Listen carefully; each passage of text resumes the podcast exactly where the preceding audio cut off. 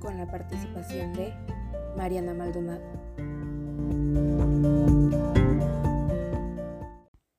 Hola, bienvenidos al programa Hablemos de Comunicación. El episodio de hoy es un poco diferente pues hablaremos sobre los textos clásicos, más enfocados en la Eneida y su importancia en la literatura. Sabemos que el programa está dirigido hacia temas, propuestas y corrientes sobre la comunicación. En este episodio no va a ser la excepción, pues mi principal objetivo es dar mi propia interpretación de lo que leí de la obra, la importancia y el peso que tiene en la literatura y desde mi perspectiva exponer el por qué es tan importante el contexto de la obra y cómo es que el significado cambió totalmente en mi propia interpretación. Además, intentaremos buscar una relación con la comunicación y el estudio como tal para acercarlo más al programa. En mi caso, para darle una interpretación a la obra, me basé principalmente en el contexto de esta. La Eneida es una epopeya latina escrita por Virgilio en el siglo I a.C. Es un encargo del emperador Augusto con el fin de glorificar el imperio romano atribuyéndole un origen mítico. Primero que nada, debemos conocer que Virgilio elaboró una reescritura de los poemas homéricos, tomando como punto de partida la guerra de Troya y la destrucción de esta ciudad. Después, comenzando la fundación de Roma, con una característica helenizante. Sin embargo, se nota que el autor intenta dejar en claro la idea de no ser identificados como una continuación de lo griego, sino como una reestructura de la apropiación de esta cultura. La obra está escrita en hexámetros dactílicos y consta de 12 libros divididos en dos partes.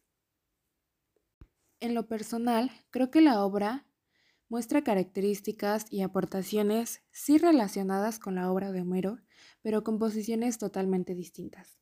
Pues en esta obra puedo destacar la necesidad del autor para conmemorar y recordar el reclamo del origen, el reclamo de una tierra prometida que fue arrebatada. De alguna manera puedo notar mucho más el dramatismo, sufrimiento e infortunio que sufre Eneas durante toda esta travesía, gracias al sabotaje de Juno y al destino que no puede cambiar a pesar de que se le intente. Además, puedo ver características más humanas en Eneas a comparación de Odiseo, un héroe homérico.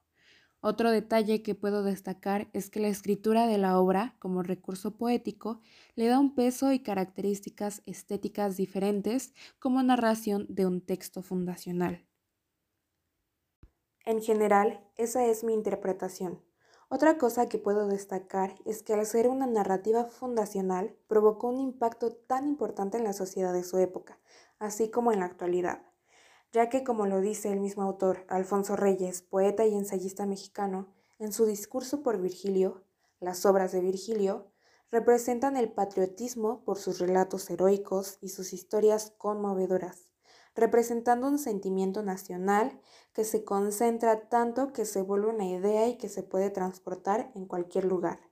Y bueno, la idea de lo clásico para mí y durante mi entendimiento en mis clases de textos literarios es esto, el impacto que puede formar una obra en la sociedad, sin importar la época en la que se publicó y el contexto geográfico, ya que la trascendencia durante los años puede demostrar qué tan importante es la obra en sí.